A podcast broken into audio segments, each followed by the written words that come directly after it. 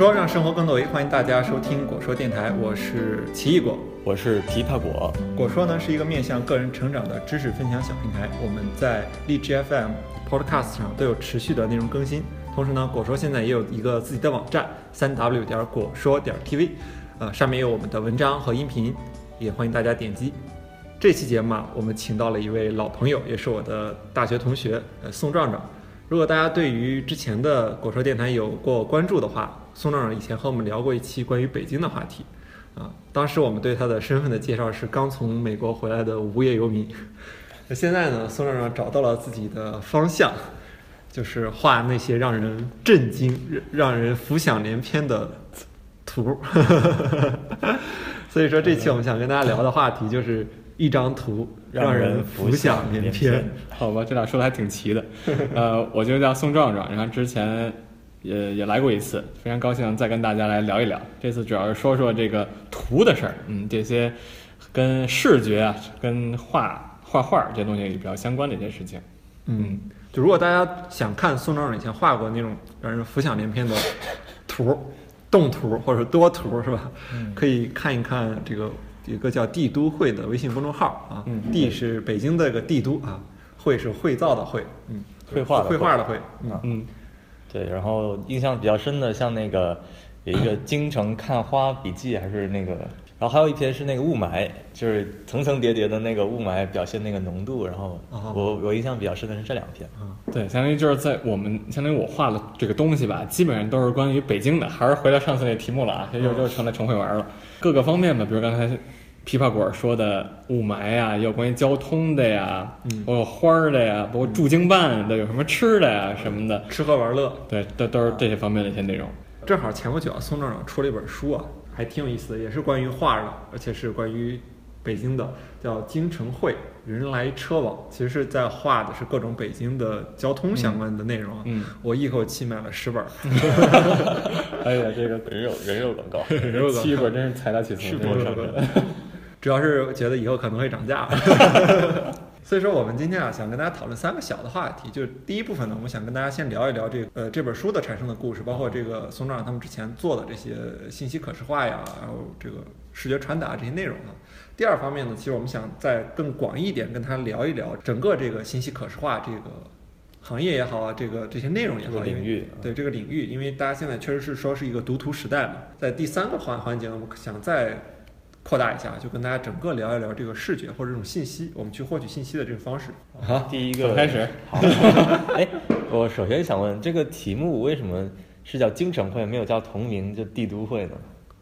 这可能不能播吧？这个 不能播这是啊，倒没有不能播，就是“帝都”这个词是一个不允许使用的词嘛，不能在官方用，不能官方使用。对，大家自己自己叫叫留留言没没关系。呃，这问题不大，但是也正是正是广播里啊、电视里啊都不可都不能出现。哎，帝都这事儿我还可以理解，但为什么会，比如说除了帝都还有魔都？什么意思？它为什么会叫魔都？嗯上海为什么叫魔都那还真不知道。啊？就是下次你们可以开一个同名号叫魔都会。没姐妹好没没准很快就要开了，那边已经有人了。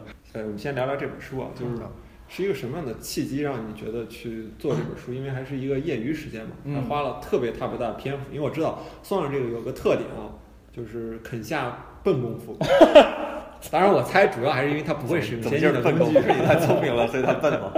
就是人特聪明，但是特别现善于下笨功夫。就是说，里边有很多图画让我觉得震惊，竟然是一根儿一根儿线画出来的。就当时怎么想到花这么大的一个时间和精力去做这么笨的一本书呢？呃，年轻嘛，就是有时间，然后有激情。这次节目可能就是我们说的都是关于图的事儿，但你们其实听的时候不是特别能直观感觉到。嗯刚才呃奇异果所提到的这个比较笨的，也是因为当你们看见这个书，包括我们看见我们的公众号的内容，会会发现它的密度是非常大的，就是无论是线呀、还是这些形式、各种形状、各种内容，一看我们就以前按设计课来说，老师来看这工作量。就是而且是那种数十小时，人人肉人肉。啊。人肉工作量，那就是一根根堆起来的这么一个东西。那为什么要做这个？主要？其实还是我之前也比较长的时间一直在从事这个城市普及的一个教育，是吧？就是说白了，就是让大家都了解自己的城市嘛。我我觉得奇异果啊，包括这个枇杷果，我们可能都都从事这个城市啊建筑这领域，可能都还是对这个城市有一些感情，嗯也有些了解、一些认识。对然后希对包包括我也跟着宋壮壮干过一阵子，那时候我们在这个北京四中做这个建筑和城市课程的普及，对那时候那课程叫我们聊建筑，对其实前半场聊的是这个建筑设计啊，建筑师嗯是一个什么职业啊，嗯。后半场就建筑进入了这个城市普及，介绍大家的老北京，然后介绍一下模拟一下城市规划师这些人在做些什么事情，对，相当于说白了就是我们都特别喜欢城市，就特别享受在城市里的这种各种感觉，这种丰富的城市文化等等。所以呢，就希望用一种方式把我们所了解的一些很有意思的，但是呢，就是一般的人可能相对了解的比较少的一些城市知识、信息，还包括原理传递出来。那什么方式比较合适呢？讲课可能是一种方式，但是你写全写成书，全写成文字可能没劲，是吧？那就画图呗，就因为这些原因，就相当于开始画这东西。嗯，就是一个无意中的一开始。那什么时候想到？你觉得差不多了，应该应该出一本书啊，或者是这其实也有很多的契机了，也是出版社相当于就找上我们了嘛，相当于。其看着你们人很人很聪明，但是用功很笨，这就是一本好书的是吧？反正对，也是有出版社的这个合作，然后大家把这个书真正出出来。嗯，然后书的积累有了之后呢，我们开始公众号相当于也有内容了，嗯就开始这么是一步步开始了。这公众号叫帝都会哦，是这个绘画的绘。对，你这书挣钱了吗？这个书是不太赚钱的啊、其实，在国内我们也大概能了解到，出书，呃，出出书的这个赚钱还是要通过一个比较大的销量嘛。嗯它的单价一般所有书都是都是一样，都是比较低的，所以主要是看这个量靠量走。我觉得也是我们自己这也第一次做这东西嘛。然后它相当于刚才我们提到的，希望用图的方式让大家更了解，或者更浅显易懂的方式让大家更了解城市，但是最后做出来其实还是比较专业的一个东西。对对，嗯，对，所以呢，这个也是因为这个原因，呃，这个说白了就是没怎么卖出去。对，这个年轻嘛也无所谓。这个书本身是不怎么赚钱的。嗯，回答刚才奇异果的这个问题。尽管这个书质量特别特别高，哇塞，那简直就太好看了，对吧？董叔一下买了十本儿，那真是，哎呃翻烂一本再翻一本，嗯。那其实就是说，其实还是不够通俗嘛。让我觉得，那如果比如说你们做成一个给孩子看的，或者这种小孩儿也能读懂的这种寓教于乐的一种读物，你觉得是不是可能会卖的比较好？内容我觉得在那儿摆着，是吧？怎么讲它，呃，是我们选择的，而且针对不同的对象有不同的讲法。那，刚才董叔所提到的，给儿童、给孩子，如果这完全是可以尝试的，其实我们就正在尝试，是吧？就开始把一些城市啊或者建筑啊的一些这个一些一些信息做成儿童读物。嗯，这个你们有把魔爪伸向了孩子，嗯，对，伸向了这个更更更更浮想联翩了。而这个确实是正在做的第二呃第二个出版项目。嗯，就会不会有种就是我们自己设计的时候，就站在我们的这个角度，我们可能把这个信息做得非常的专业或者说全面，嗯层层叠叠，然后信息量特别大，嗯想，但是如果是站在一个就是让听众听下来觉得有收获的角度，是不是应该反倒要做做选择呢？嗯，是要对内容做一些选择。另外呢，就是我觉得很重要的一点是，回到呃，当你选一个选择一个题目或一个问题的时候，要回到最初对你产生好奇的那个点。因为我觉得，即便是我们做这个专业的人，对一个问题产生兴趣、产生好奇，他也不一定是真的就是完全从学术角度，他一定有背后的一个非常根本的简单的出简单的对，然后这个 emotion 就是情感的，呃对这个点，大部分情况下是互通的，我感觉。那你们这本书的出发点是什么？这个其实就不是按照我我所说的那种方法来 来来做的，这个就是特别的客观，甚至有点冷冷酷、性冷淡的这么一种方式。虽然里边颜色很丰富，但仍然是没有感情的，是吧？嗯，对，它基本上呃肯定是有感情，要不然我们不会做这书。但是说具体怎么做，做什么内容，很理性。你看，就是一上来我们做要做一套关于北京的书，那怎么做呢？我们要把它北京先分类，嗯分分交通，要分环境啊，分建筑等等。那做交通，我们先做交通。交通怎么做呢？我们要把它分交通分类，是吧？坐汽车啊，坐公交车，坐地铁。呃，接下来就是每个主题再怎么做呢？要先做总的，然后再分分一个一个的专题，相当于它是一个非常分析的这么一个对，有点报告的那种。对或者挺像一论文写作的是吧？就是分类。对分类。对，如果如果说北京这个二零四零找你们去做那个图解，我觉得就很合适啊，短时间让人了解整个这个规划的全貌。嗯，但这种过度的分类有时候就理性有余啊，就显得情感打动上不足。所以说你会发现，我自己感觉啊，就是读你们的公众号，有时候觉得，哎，能有一些情绪上的一种触动。因为嗯当然也是因为它比较简单嘛，对有一篇文章的时候，就只要触动你一个点就可以。嗯它书还不太一样嗯，啊。一方面是这个它没什么感情，另外一方面，其实城市真的能这么细分吗？是吧？嗯，就是我们真正体验城市的时候，它绝对是一个整体。我们不会说就今天咱们就就体验这个北北京交通里面的这个公交，是吧？它就算你在坐公交的时候，其实城市的各个方面的东西都充斥在你的周围对，它是一个整体，它是一个很综合的一个网络。哎，那你说到这个整体，有没有可能一种载体能够全面的呈现一种整体？就它不再局限在是图，也不再是文字，就比如它还可能有声音。那我有可能是 VR 你出门出门儿不就完了吗？咱们为什么这么费劲？还有 VR，出个门儿不完了？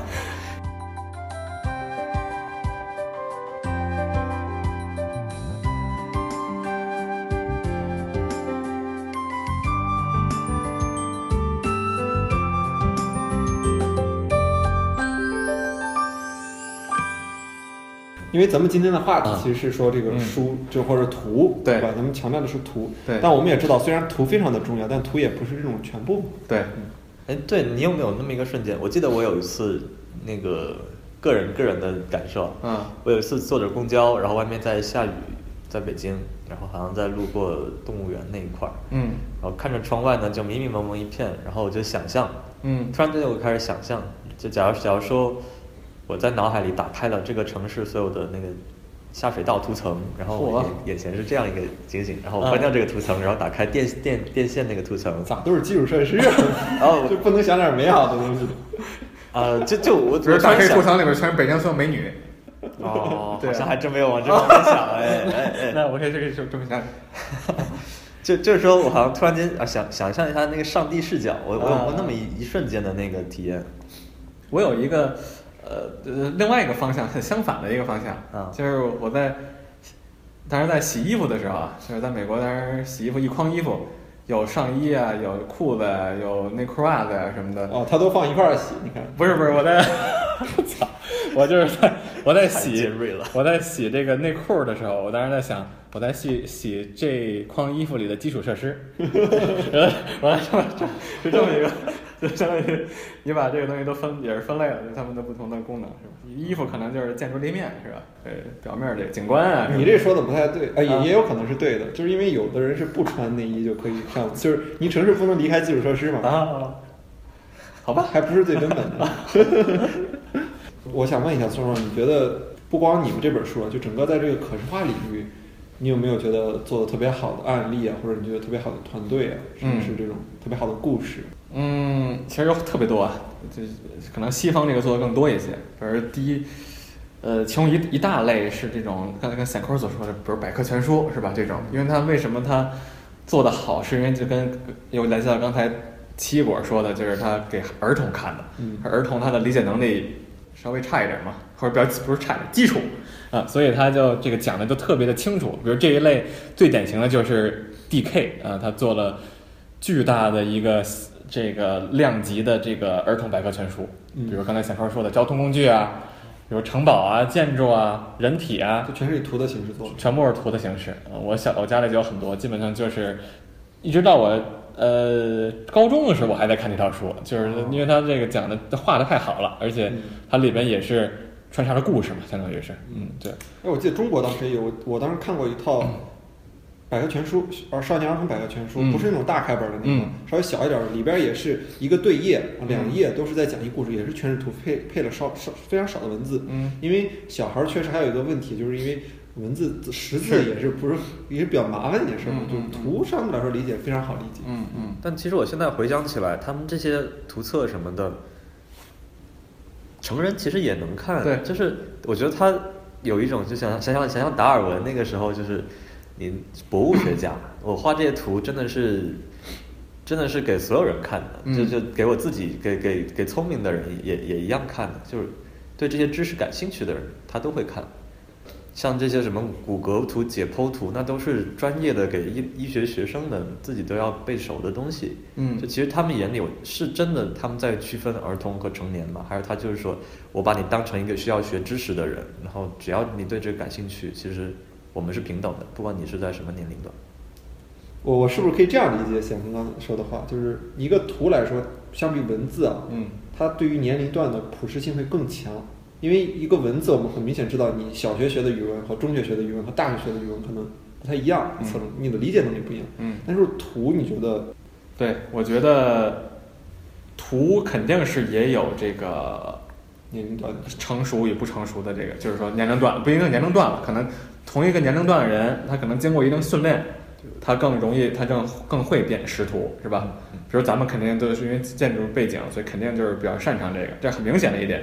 在我们做这个书的时候，很多读者反映里面有些图看不懂，嗯那专业人士就看得懂？呃就能看得懂。比如刚才我所提到的这个英国的那一套 DK 的百科全书，他们的就是门槛确实比较低的，就是它的这个，首先它画的是比较具体，我觉得具体是一个，比如具体和抽象相比相比是这么一比的话，肯定具体更容易理解，对对对吧？你说到这个，我举个例子，比如说就咱们这个图啊，建筑上的图，嗯相对来说大家都稍微能理解一点的成年人，就是平面图，嗯大家能看懂。嗯立面有时候也可以，因为比较具体。嗯但你给它一剖面，因为现实生活中其实是没有剖面的，你感受不到剖面。对，所以说，很多人对于剖面的理解，这能体现出一个 是不是相关领域的人的一个很大的差异。但其实建筑师最喜欢这种剖面。剖面，还回到刚才这个，啊我觉得还有一类啊，就是我们可能这个可能 DK 如果我们没有看过太多，那还有一个一个大 IP 吧，算是这个呃国家地理是吧？嗯，国家地理的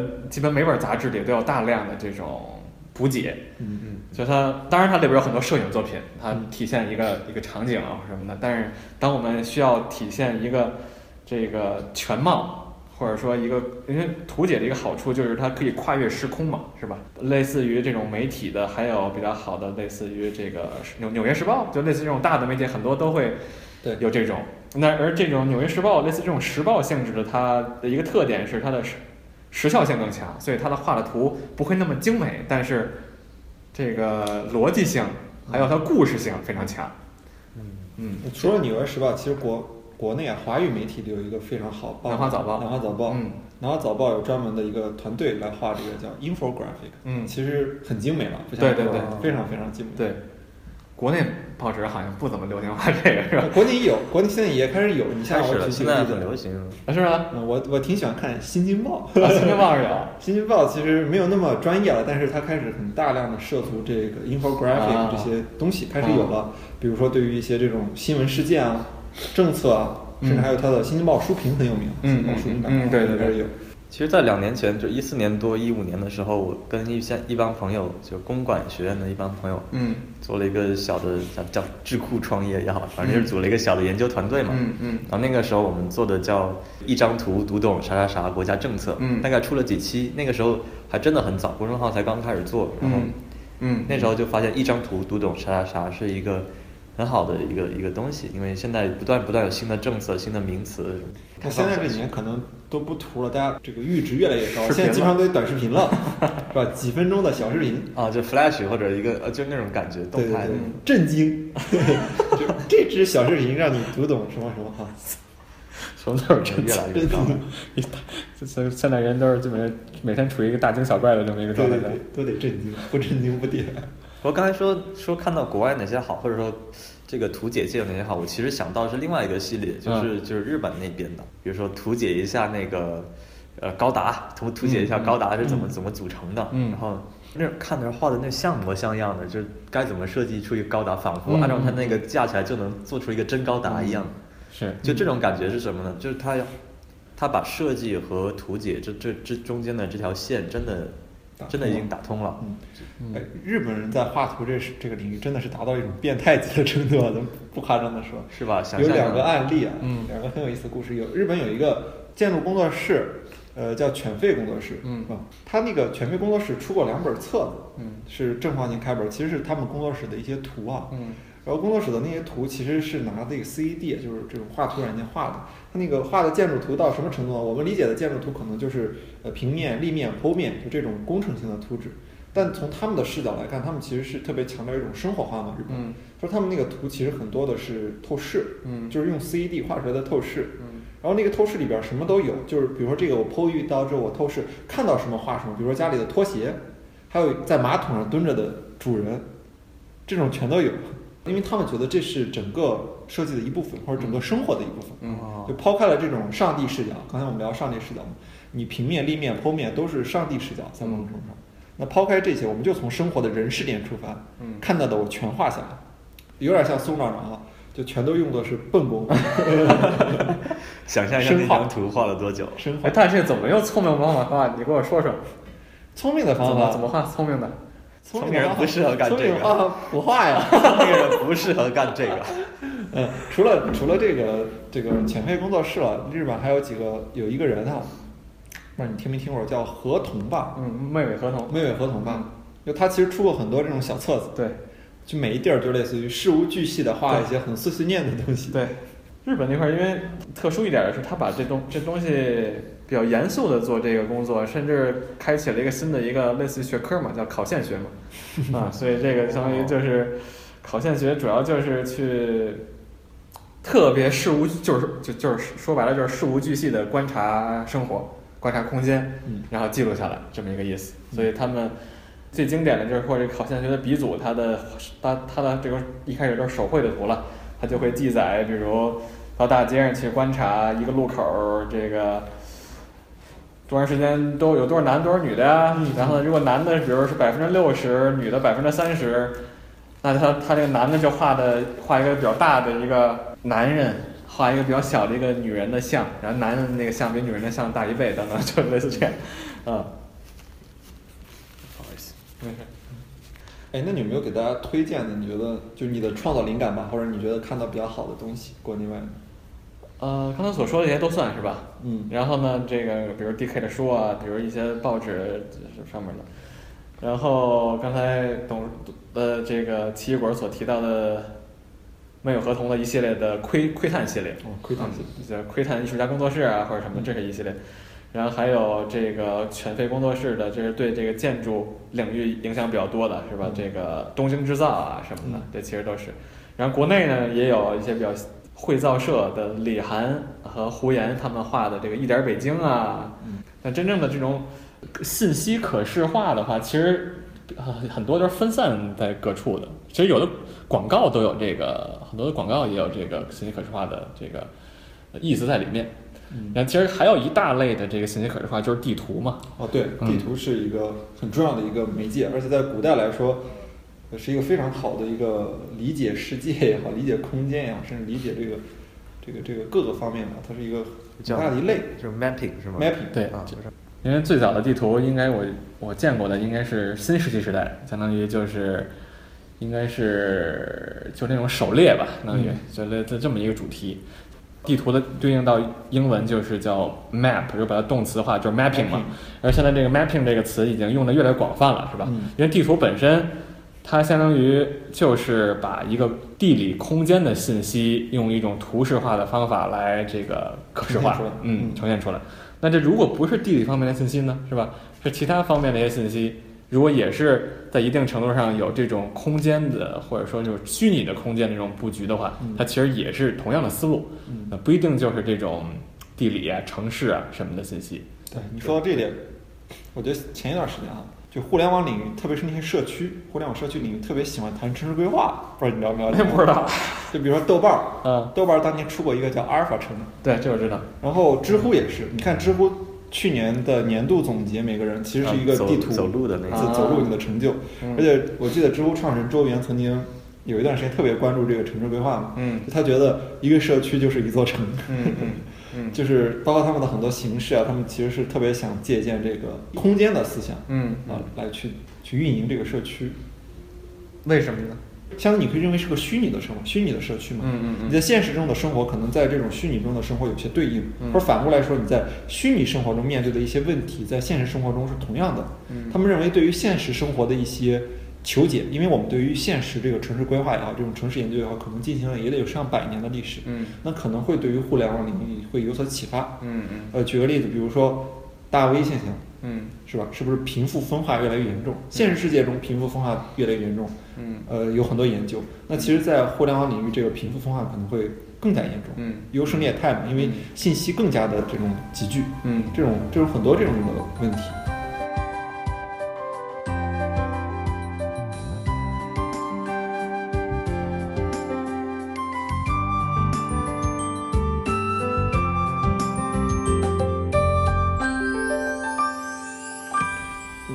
刚才聊了，先聊了宋老师这本书嘛做的，然后第二环节又聊了聊这个国内外整个做这个信息可视化，包括这种优秀的一些作品和一些领域的人。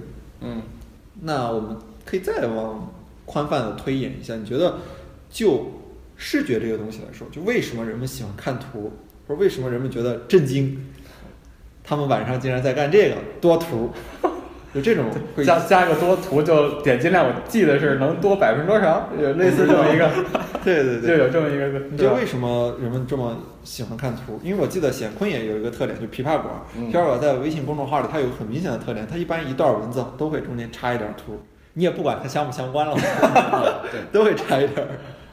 就先说我自己的公众号，其实没有那么复杂。我是觉得就是阅读有一个休息的，就像你下台阶走个十步，你得歇一歇，然后你大概翻译屏幕的字以后呢，你得歇一歇。所以有些图是有用的，确实是那个文章转起承转合，然后有些呢就单单纯的是让你休息一下，插一些那个小网小网红图片什么的就是分割线是吗？啊，对。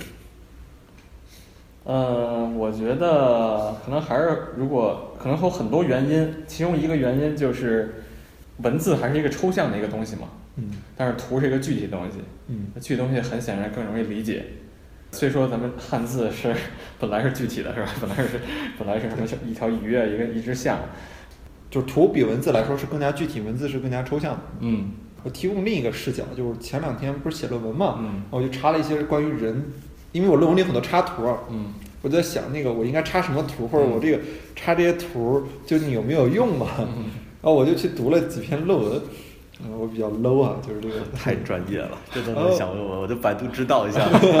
然后就看科学家们做过一实验，就是咱们经常说这个一图胜千言嘛，是吧？嗯就究竟是不是，是吧？这一个很好的命题，他们就做了一个实验。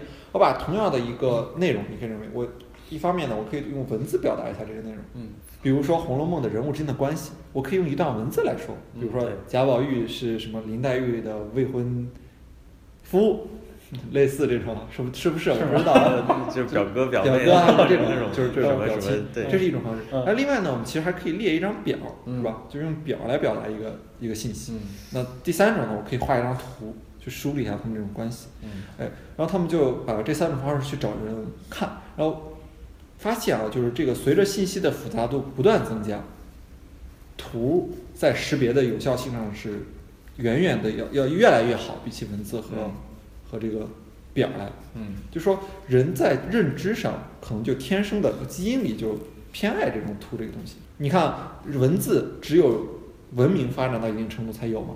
像张长刚才也说到，一开始我们都是很具象的象形文字，嗯嗯，全世界基本上大部分都是象形文字出来的。那不断的抽象抽象，就是一旦文字是在往抽象上走的。嗯那但是图呢不是，图其实我觉得啊从一开始到现在可能没有太大的差别。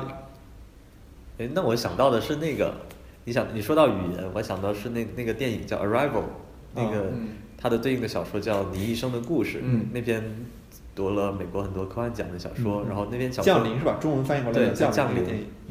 啊，他他的意思是，他想象了一个外国文字，叫什么七支筒文字嘛，嗯然后就是那个文字就是一张一张一幅画，就是你在看到一幅画的时候呢，你所有细节是同时展现的，就没有一个线性的前后的关系，所以他就认为这个呃外国外星生物呢，他他啊他的主人公是一个语言学家，他在学习这种外星语言的过程当中，突然间就意识到了外星生物的那种思维方式，嗯它是一种在画第一笔的时候就要想好整个的谋篇布局的那个画画的那种方式。嗯也就是说，当他学会这种语言的时候啊，他就突然间再也没有这种因果前后的意识了，而是觉得世界上所有事情都是已经规定好了的。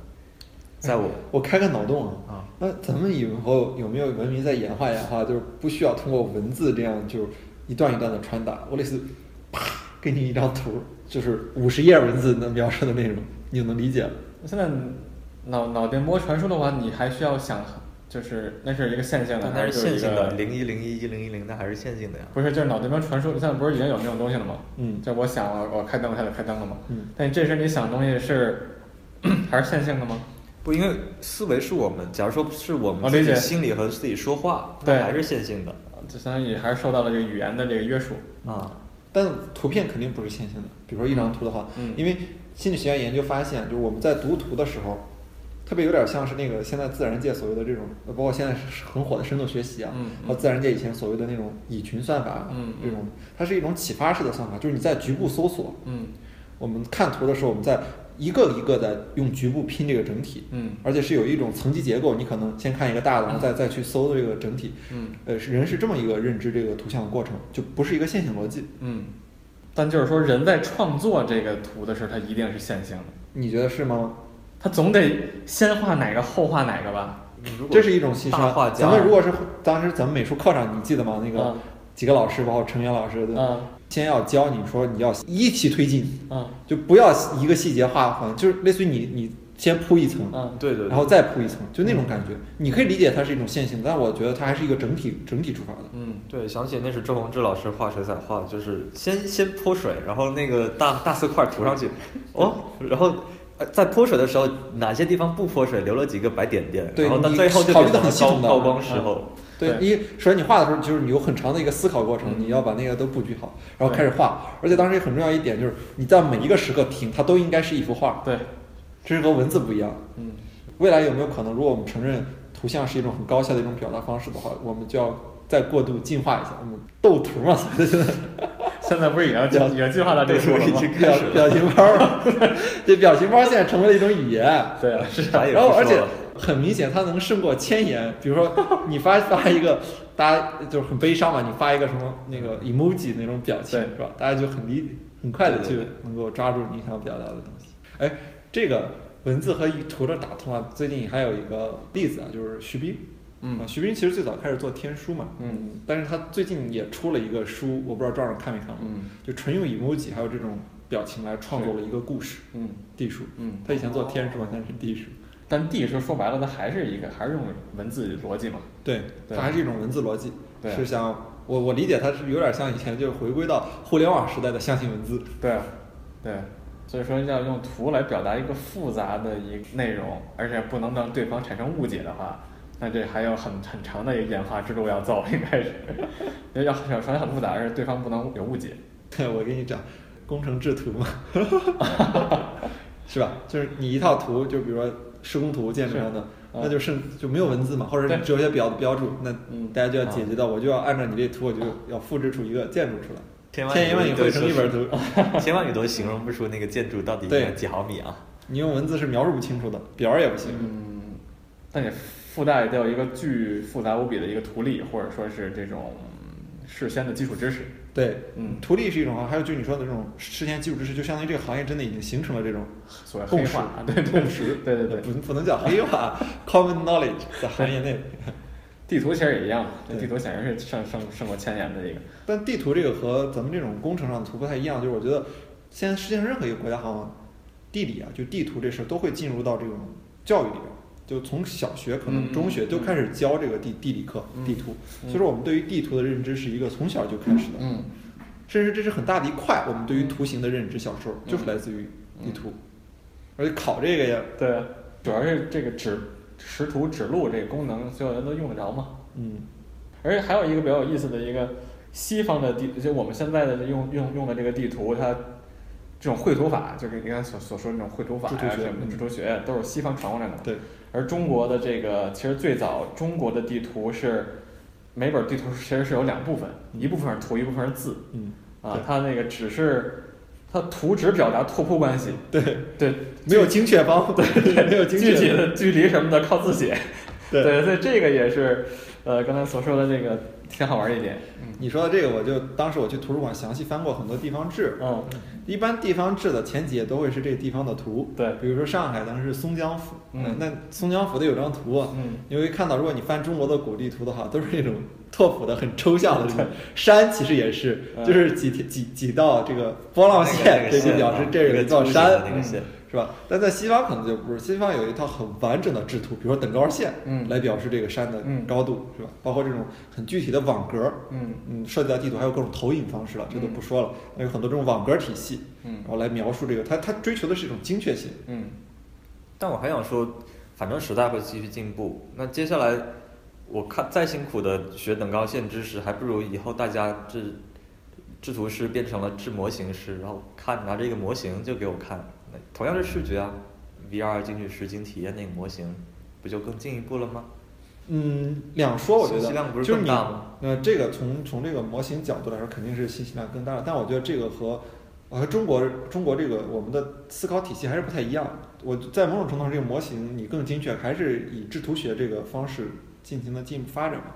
我举个例子啊，比如说我们以前描述一个山或者描述一条水，中国是靠想象危楼高百尺，手可摘星辰，是吧？飞流直下三千尺。嗯那这个和和这个 VR 他们反映的肯定不一样，VR 给你是一很具体的东西，但文字是希望你想象。对，这也牵扯到刚才另外一点，就是一直刚刚咱们都在说这个图比文字表达它的优势在哪儿。他前刚才提到了类似这种诗歌的这个意境，其实有一些诗歌就特别具有那种视觉体验，可能比较著名的就是这个“大漠孤烟直，长河落日圆”是吧？嗯就这个形象感极极强。哦，我想的是门外有一棵树，有两棵树，一棵枣 枣树，另一棵也是枣树。就类似这种东西，画出一个画了，你觉得肯定就是就一点意义都没有，或者说呃这枣树是肯定一点意义都没有。但是另外这个大漠孤烟直呢，你画出来，你可能会就会觉得你怎么画可能都不如你想象中的那个大漠孤烟直、长河落日圆那感觉要辽阔，呃雄伟啊，或者说是这种感觉啊，是吧？壮阔这种感觉，就也用不能就是说这个图像表达可能就一定是更好。优优于文字表达，还是看什么内容。对，有一些是擅长，有一些就图像适合来表达，有一些就适合文字来表达。比如法规是吧？嗯，你要真把这个各种法法律条文儿都画成图，呃那这可能我觉得嗯这这没没没没法办了。这个它还是需要很很多逻辑性的这个对呃，比如说图像其实有一些适用的领域啊。。对哎那你觉得你们在绘制这个帝都会的图也好，这本书的也好，你觉得受众最喜欢的是哪类呢？受众最喜欢的是有一些实用性，然后同时也有趣味性的这个。嗯，那跟我们，所以你看这两点跟我们所想传达的知识毛关系都没有，还不需要有知识性。比如北京房价地图，就是它它得有有一定实实用性，可能是要有一些，是吧？就是它，比如我们之前做的北京的花儿、观花儿、观花儿的这个东西，哦嗯，这就可以用得着。再比如这个驻京办呃的吃的，这其实用得着，就类似这样的一些东西。啊，然后呢，这个趣味性呢，就比如我们之前做过北京的这个蚊子啊，会都有什么蚊子？先认清是谁，说这是什么什么蚊子，来打再打他是吧？就居然有这么一个呃，现在这是比较有趣味性的一些东西，这可能也会比较受欢迎。那咱们这期聊的话题啊，叫一张图让人浮想联翩，但最终呢，我们一张图也没给大家拿出来看，我们是靠嘴说的。对，感受到了用嘴说图的辛苦。所以要看图呢，还是要去 帝都会。啊，帝都会。对，太棒了。那我们这期节目就先录到这儿。如果大家对于信息可视化啊对于图形表达有什么想法也可以给我们留言当然也可以给帝都会就壮壮他们的微信公众号留言。那我们这期节目就先录到这儿大家再见。再见。再见。再见。